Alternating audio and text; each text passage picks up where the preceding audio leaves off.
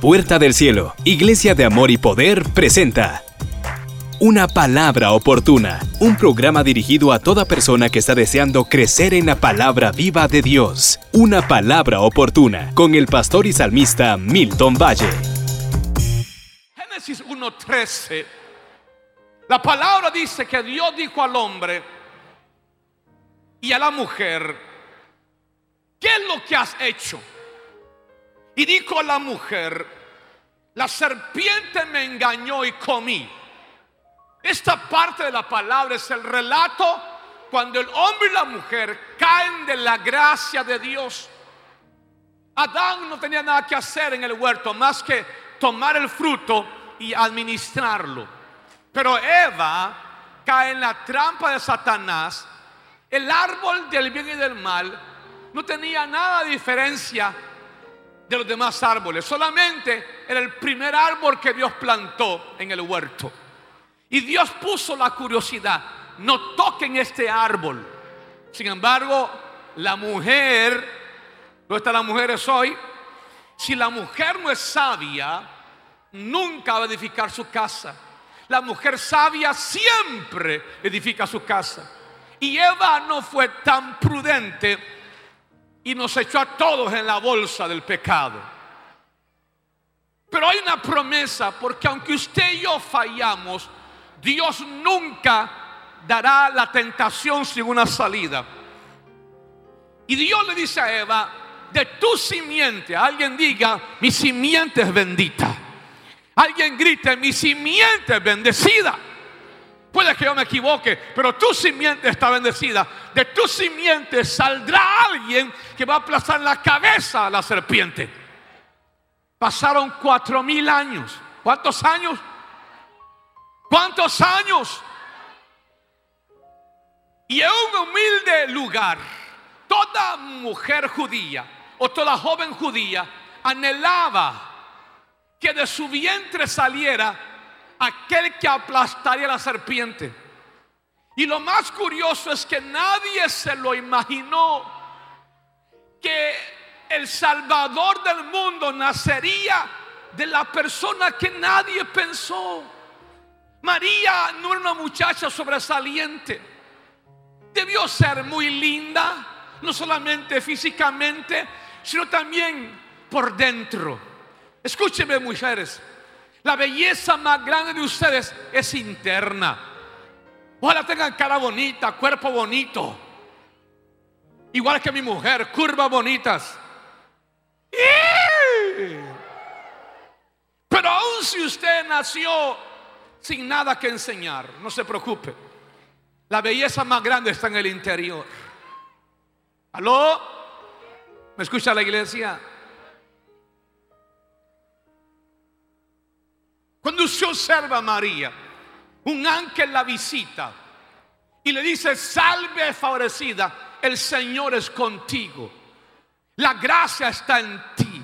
Y le dice estas palabras, el Espíritu Santo vendrá con su sombra y te cubrirá. Y darás a luz un hijo y llamarás su nombre Emanuel. Y él dice, estoy emocionada. El Mesías viene de mí. Pero ¿cómo hacer esta si yo estoy comprometida con José? Y le dice, no te preocupes, yo arreglo a José. Levanten su mano las esposas. Yo sé que a veces está casada con un José medio raro. Pero Dios se encargará de tu José. Alguien un fuerte aplauso al Señor conmigo hoy. Dios se encarga de cambiar a los hombres.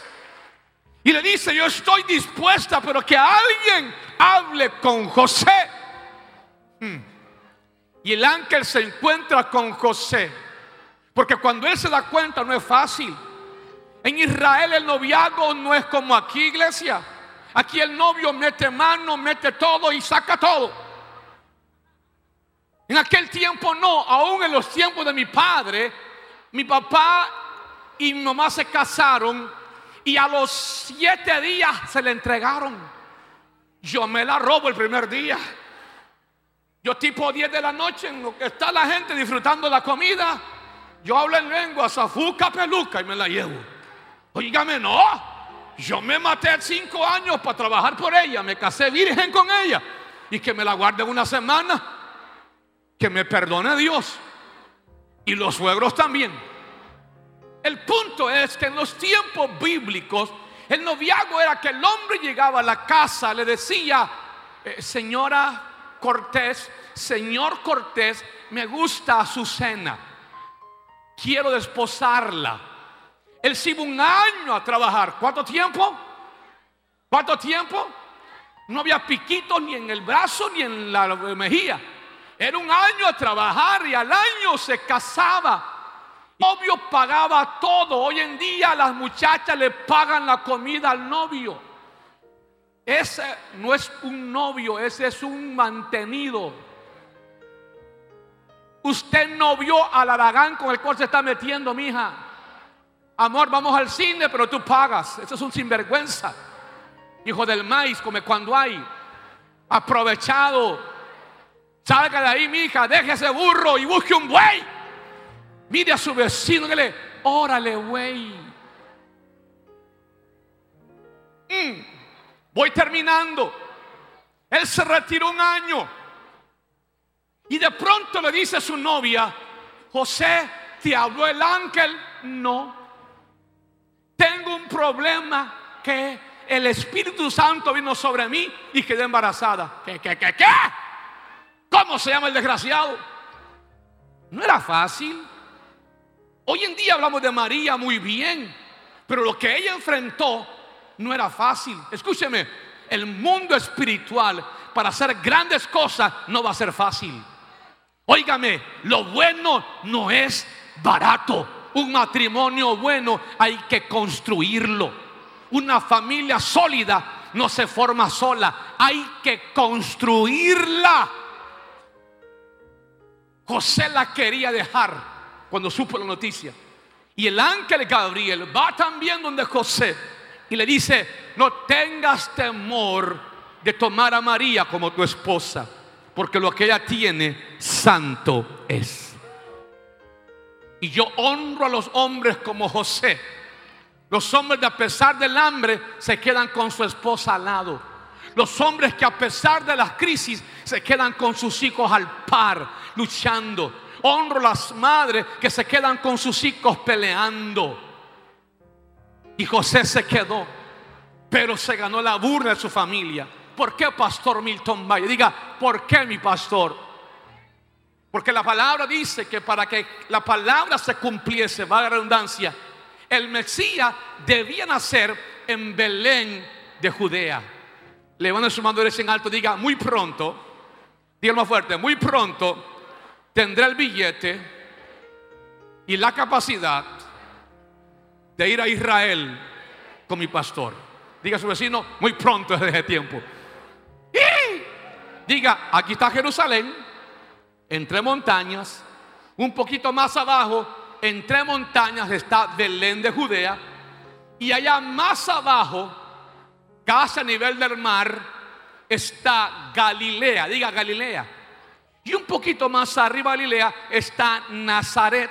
En los tiempos de Jesús, llegar de Nazaret a Belén eran aproximadamente entre 5 y 6 días en burro.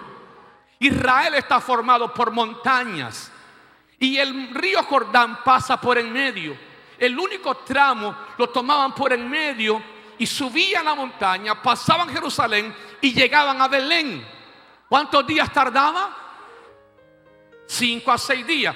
Alguien ayúdeme, le estoy enseñando hoy la palabra. ¿eh? ¿Cuántos quieren crecer la palabra? Y termino con esto. Hay un edicto de César y hace volver a cada uno a su tierra. Yo me sospecho que José vivía en Belén y debido a que ella acepta a María como su esposa, a pesar de el bebé que está ahora portando el Espíritu Santo, porque él sí le creyó, porque él vio la visión del ángel, él vuelve a Belén, de donde quizá huyó. Y cuando vuelve a Belén, si yo vengo a la ceiba, Yo sé que mi suegra y mi suegro me reciben en la casa. Alguien diga amén.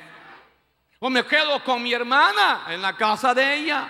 O me quedo donde Wilmer y Karen, mis cuñados. O me quedo donde Jorge e Ibis me reciben en la casa. O donde Santa y Tomás. Porque Santa hace un arroz rico. Y el marido grita mucho. El punto es, si yo vengo a la ceiba, ¿están conmigo la iglesia? Ezequiel y Claudia me reciben en su casa, más que como mucho. O Mario y Leti me cocinan. ¿Por qué tengo que pagar hotel yo? A no ser que me las pique de Finoli o de Finucci. Mire a su vecino, le de cara de Finucci o de Finoli. Ay, yo me quedo en hotel. Ay, yo no me baño con agua de ceiba, me baño con agua purificada. No, hay gente finucci, no crea. Al par suyo hay un par de ellos que se las pican del que inventó el agua hervida. Pero termino aquí. José llega a Belén. Lo lógico es que su familia lo recibe en casa. Alguien de un fuerte aplauso si me está entendiendo ahora. Está el hermano, está la hermana, están los papás, están los primos, están los tíos, están los amigos. Nadie los recibió en casa. Luego, como nadie los recibe en casa, míreme, va al hotel del pueblo. Y quizá la familia del hotel le dijo, cuidadito le dan posada a María y a José. No los queremos en este pueblo. Alguien diga, pero la palabra profética tenía que cumplirse. Dice la palabra en Miqueas, Belén Efrata, tan pequeña en Israel, de ti me saldrá el Salvador. Levanta la mano en alto porque Dios siempre hará con lo insignificante algo grande. Él toma al bruto para gozar al inteligente. Él toma al flaco para gozar al fornido, que solo pasa en el gym. Así es Dios. Él toma al débil para alcanzar a lo fuerte. Iglesia, toca la puerta en el mesón, dice la palabra, no hubo lugar para ellos en el hotel del pueblo. O sea, le dijeron, cuidadito, les rentan cuarto a esa gente. Habían sido excomulgados de su familia, despreciados por la gente que debió apoyarlos y amarlos. Y termino aquí. Quizá el del mesón dijo, yo vi a María en la escuela, yo la conocí, a José también lo conocí. Y le dice, solo hay lugar en un establo. No quiero que pasen la noche con el frío que hace. Quédense en un establo. El establo, iglesia, no es como este. ¿Me está viendo? No era como este. Los establos en los tiempos de David, de Jesús, era un hueco en la roca. Entraba el viento con fuerza, pero en ese lugar humilde, debajo de una roca, nació la roca de los siglos. Entre burritos, entre ovejitas. Y ahí nació el Rey de Gloria. Mi mensaje termina así. Algunos en esta época se sienten tristes porque no pueden estrenar ropa. Ya somos dos. Algunos se ponen tristes porque hace falta un padre o una madre en esta época. Ya somos dos. El centro de la Navidad no es comer nacatamales, aunque son ricos. No es comer sangre de pollo, aunque son deliciosos. No es comer pierna de cerdo, aunque es poderosísimo eso. El centro de la Navidad es Cristo en el corazón. Él no nació para que comamos chancho, cómaselo e invíteme a mí. Él nació para ser el rey de nuestras vidas. De un día como hoy es importante que usted entienda que usted no es tan pecador como para que Él no nazca en su corazón hoy. Él nació en la hendidura de la roca, para que usted entienda que no hay pecador tan grande que Él no pueda perdonar. Quizá usted mató, quizá usted hirió, quizá usted abortó. Y usted dice, no soy digno, no soy digno. Él te dice, yo morí humilde para que entiendas que en tu pobreza, en tu violencia, en tu dolor, yo te vi y te amé. Todo el mundo en Israel pensó que Jesús nacería en una familia rica, acaudalada, pero él nació en una familia pobre, abandonada, despreciada por muchos, para que entendiera usted y yo que él sentiría lo mismo que hemos sentido nosotros, para que nosotros en su dolor seamos sanados. Dice la palabra, ya conocéis la gracia de Jesucristo, quien por amor a vosotros, siendo rico, se hizo pobre, para que ustedes en su pobreza seáis enriquecidos. Hágame un favor, ponga su mano derecha en su corazón y diga conmigo, Señor Jesús, este día yo te abro mi corazón y te entrego mi vida. Tu palabra dice que la luz que alumbra las tinieblas apareció.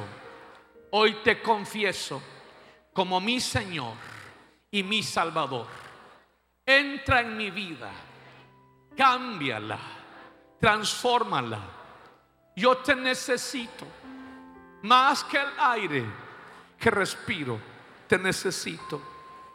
Así como el pez no puede vivir fuera del agua, yo tampoco puedo vivir fuera de tu presencia. Entra en mi vida, cámbiala, transfórmala. Sé el Señor y el dueño de mi vida. Y conmigo hoy, un día como hoy, ven a mi corazón.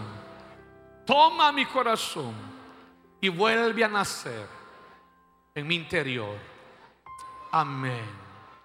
Y amén. Mientras todos están con los ojos cerrados, guardan silencio. Me queda un minuto de tiempo y cerramos cantando una hermosa melodía. Levante la mano derecha, todo ojo cerrado, todo rostro inclinado. Si usted este día acaba de hacer esta oración, mantenga su mano en alto. Así como Él nació en Belén de Judea, en el lugar más humilde, Él también quiere nacer en su corazón hoy. Él no pide condiciones. Él dice, vengan a mí los que están cansados y cargados. Quiero nacer otra vez en su corazón. Levante la mano derecha, le felicito, le felicito, le felicito. Mientras todos están con los ojos cerrados, su rostro inclinado. Quisiera que usted con su mano derecha en alto se ponga de pie por 30 segundos. Uno, dos, tres. Agradecemos su fina sintonía en este su programa, Una Palabra Oportuna, con el pastor y salmista Milton Valle. Llega hasta su hogar gracias al apoyo y esfuerzo de columnas financieras en su área. Es nuestro deseo que la palabra viva y los principios que hoy han sido sembrados en su corazón le traigan fe y esperanza. Si necesita ayuda puede escribirnos a Una Palabra Oportuna, Box 73, La Ceiba Atlántida, Honduras, Centroamérica. Puede llamarnos al 504-2440-6688 o también puede accesar a nuestra página de internet www.pastormiltonvalle.org. Una palabra oportuna es una producción del Departamento de Comunicaciones de Puerta del Cielo, Iglesia de Amor y Poder.